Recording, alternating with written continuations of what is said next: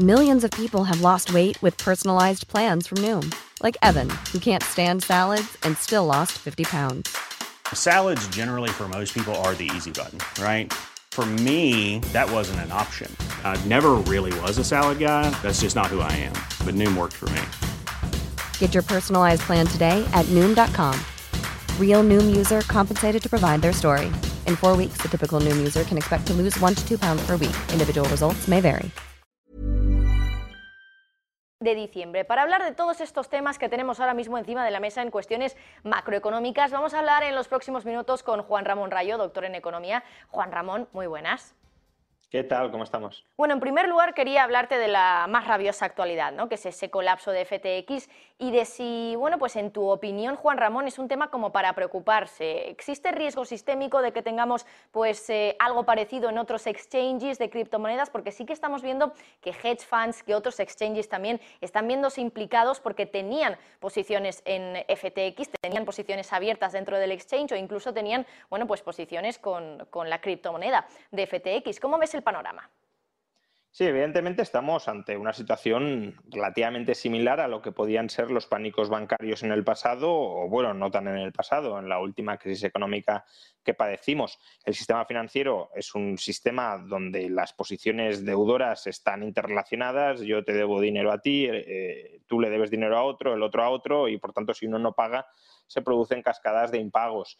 No solo eso, yo no solo tendría cierta precaución o cierta prudencia con respecto a, las posibles oleadas de impagos que se pueden derivar de la caída de FTX, sino que también, claro está, me plantearía cuántos otros exchanges o cuántos otros hedge funds en criptoactivos eh, han desarrollado quizá no, no prácticas idénticas a las de FTX, porque cuando lo conozcamos todo tiene pinta de que estaremos ante uno de los mayores escándalos financieros de las últimas décadas, incluso peor que el de Madoff, eh, pero sí al menos prácticas financieras imprudentes que puedan poner en riesgo su viabilidad. De ahí que muchos exchanges em, estén ahora planteándose hacer algo que deberían haber hecho con anterioridad y que si no hacen solo aumentará la desconfianza en ellos, que es una auditoría de sus reservas para que tengamos bien claro si poseen liquidez suficiente como para hacer frente a todas sus deudas con sus clientes o a todas sus deudas potenciales, a todos los reembolsos potenciales de sus deudas con los clientes.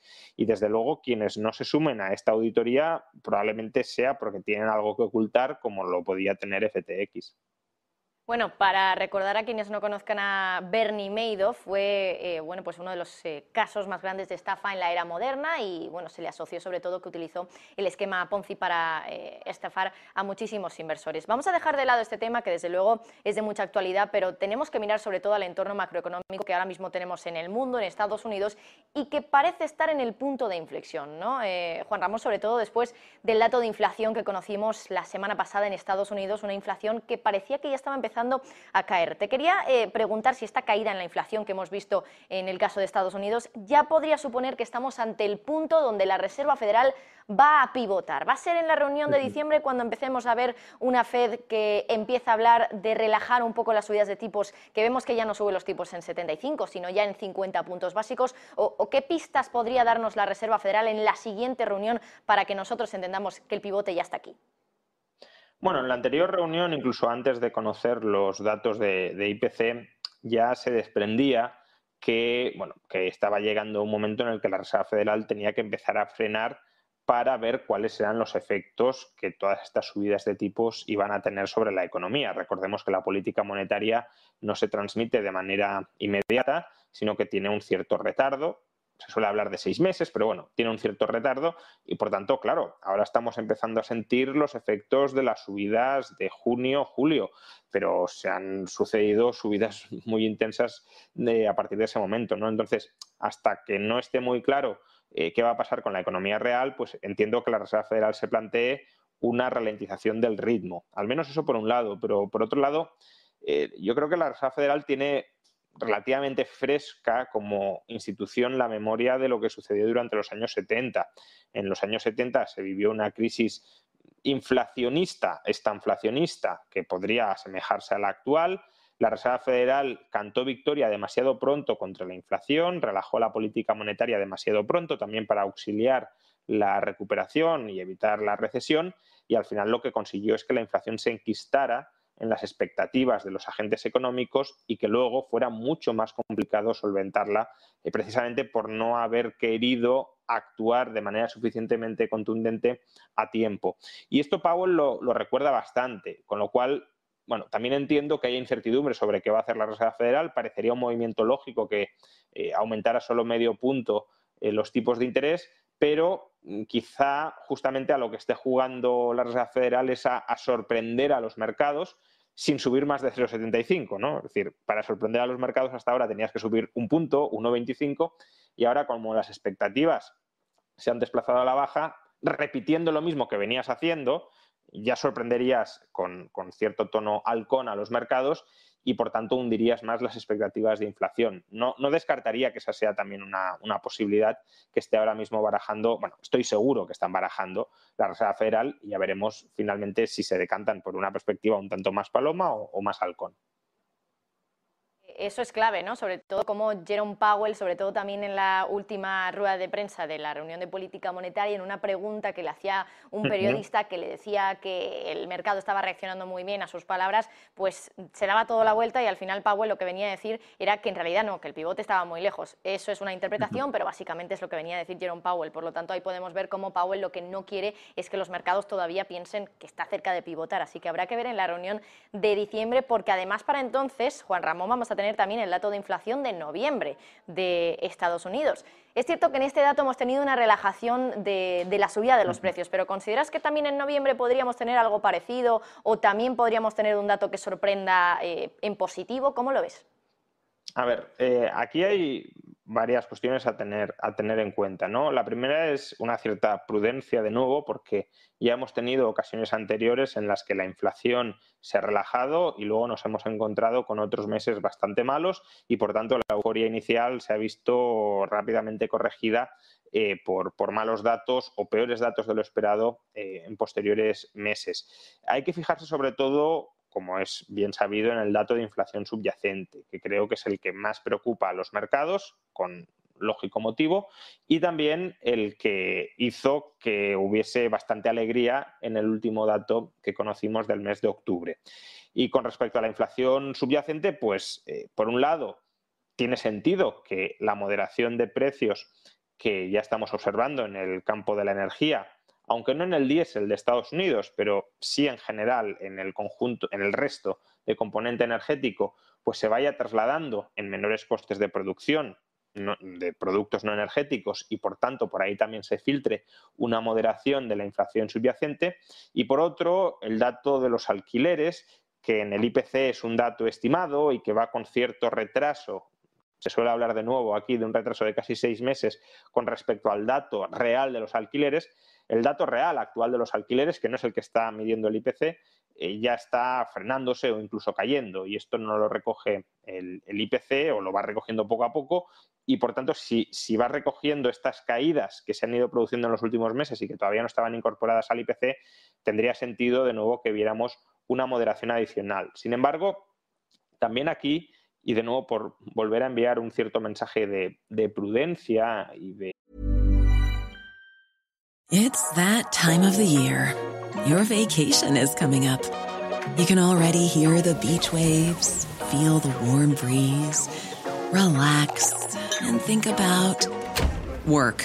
You really, really want it all to work out while you're away. Monday.com gives you and the team that peace of mind. When all work is on one platform and everyone's in sync, things just flow wherever you are. Tap the banner to go to Monday.com.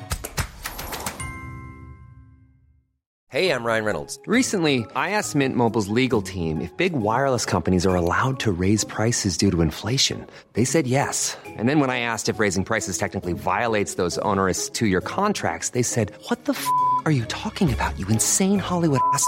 So to recap, we're cutting the price of Mint Unlimited from $30 a month to just $15 a month. Give it a try at mintmobile.com slash switch. $45 up front for three months plus taxes and fees. Promoting for new customers for limited time. Unlimited more than 40 gigabytes per month. Slows. Full terms at mintmobile.com.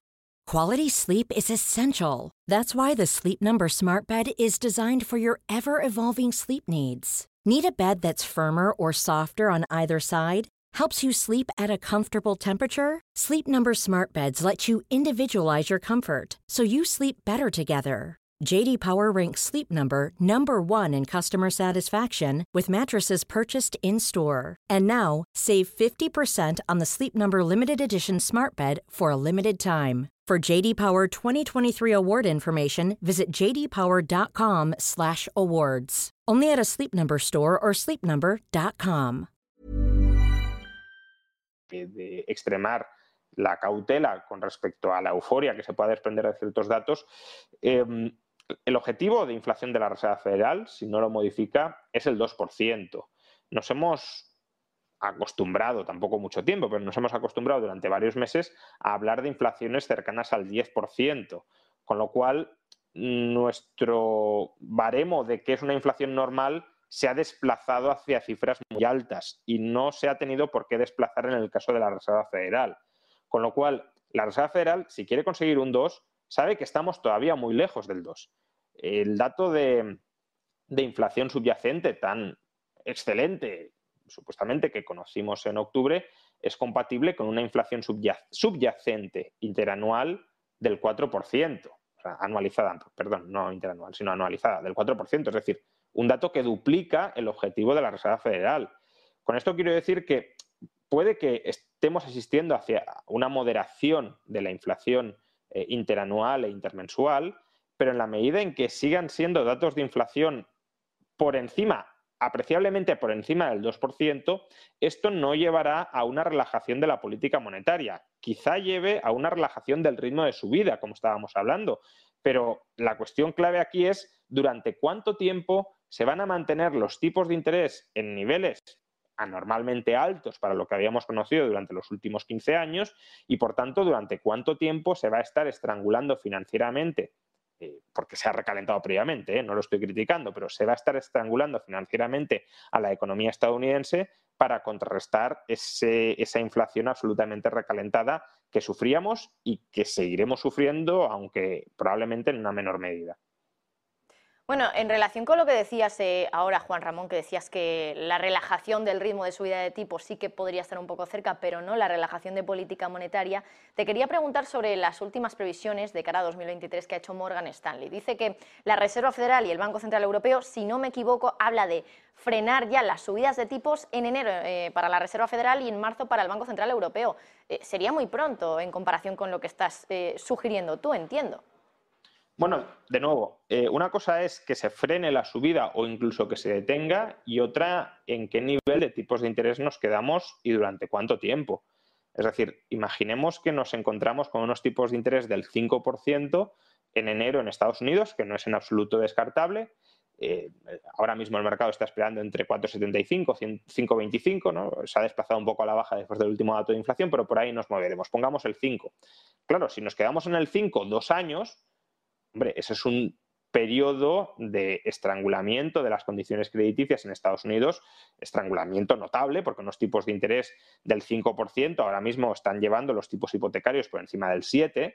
Eh, entonces, claro, no, hay crédito hipotecario eh, accesible a esos tipos de interés em, y, por tanto, un mayor, vamos, un, estrangulamiento, como digo, financiero y, por tanto, un daño a la economía real que en gran medida vive del gasto en parte a crédito. En el caso de Europa, tres cuartos de lo mismo. No vamos a llegar al 5, imagino, salvo que la inflación se descontrole mucho más y se vean forzados a ello. Pero si nos quedamos en el 3,5, pongamos por caso, esos son tipos mucho más altos de lo que estábamos acostumbrados. ¿Cuánto tiempo van a estar los tipos en Europa al 3,5%? Pues de nuevo, si están un año, dos años, para conseguir que la inflación vuelva al 2%, todo eso son factores que, como es lógico, acrecientan la probabilidad del riesgo de que entremos en recesión. Y una vez entramos en recesión, ya ahí estamos en, terreno desconocido. No tanto por la contracción de la economía real, sino por las implicaciones y los spillovers que pueda haber en el mercado financiero, que bueno, estábamos hablando antes de FTX y, las posibles derivadas, bueno, pues también eh, hay posibles derivadas financieras de una recesión, claro está Por último, y enlazando también con ese informe de Morgan Stanley del que te hablaba Juan Ramón, quería preguntarte un poco por las perspectivas económicas que tiene Morgan Stanley de cara al año que viene. Dice que Estados Unidos va a conseguir esquivar la recesión, pero no Europa. No sé si estás de acuerdo también en lo que dice Morgan Stanley, porque es cierto que este mismo año, en los primeros eh, trimestres de este año, veíamos como Estados Unidos estaba en lo que se define como recesión técnica, dos trimestres consecutivos de caída en el PIB. Por lo tanto, ¿cómo va a conseguir Estados Unidos evitar esta situación en 2023? Sí, bueno, es verdad que, que está en recesión técnica con respecto al, PIB. Sin embargo, si mirábamos la evolución del ingreso agregado, que, es otra forma de medir el PIB, con una, forma ligeramente modificada, ahí estábamos ante, ante crecimientos significativos, ya no estancamientos, sino incluso una expansión eh, apreciable. Con lo cual, bueno, yo entiendo que se pueda cuestionar si está realmente Estados Unidos en recesión técnica, sobre todo tras los muy buenos datos del mercado laboral que se fueron acumulando durante esos meses. Eh, la cuestión será que si Estados Unidos no sufre una recesión y no, y no hay un debilitamiento del mercado laboral, eh, quizá no sea fácil combatir la inflación. Quiero decir, se ha acumulado una enorme inflación que de momento los trabajadores no han conseguido eh, trasladar en forma de mayores salarios, en Estados Unidos en, bastante mayor medida que en Europa, pero, pero, no han aumentado sus salarios reales, ni siquiera los han mantenido, sino que los salarios reales han caído. Si ahora consiguiéramos domar la inflación, pongamos al 3%, 2,5%, eh, pero se doma la inflación sin desempleo, los es decir, con pleno empleo en Estados Unidos, los trabajadores dispondrán de un importante poder de negociación para tratar de recuperar el poder adquisitivo que han perdido durante este año y el anterior, lo cual desde una perspectiva individual me parece completamente lógico y, legítimo que así se intente hacer, no lo estoy criticando. Pero claro, si se presiona para que aumenten los salarios con vistas a recuperar eh, el poder adquisitivo que se ha perdido, y eso es posible hacerlo porque el mercado laboral estadounidense sigue muy tensionado por la falta de trabajadores, eh, pues eso se trasladará a mayores costes laborales que pueden reiniciar un ciclo inflacionista. De ahí que, em, idealmente, claro, la Reserva Federal quiere buscar ese famoso aterrizaje suave, ideal y públicamente, pero yo tengo serias dudas de que la Reserva Federal no esté buscando de verdad una recesión, justamente para terminar de romper cualquier conato de eh, reincendio inflacionista. Y si no consigue esa recesión, probablemente siga subiendo tipos hasta que lo logre último que nos comentabas, Juan Ramón, de que quizá realmente lo que esté buscando la Reserva Federal sea una recesión y no que finalmente pues no acabe en una y eso haga que bueno pues un mercado laboral que ya está muy tensionado, que eh, cuenta con una falta de trabajadores importante, esto haga que se vean un poco más fuertes, que pidan subidas de salarios y de nuevo tengamos pues más inflación, otra, otro ciclo de inflación como tuvimos por ejemplo, como citabas también eh, Juan Ramón en los 70 y después en los 80. Juan Ramón Rayo, doctor en economía, gracias. Muchas gracias, hasta otra. Hey, it's Danny Pellegrino from Everything Iconic.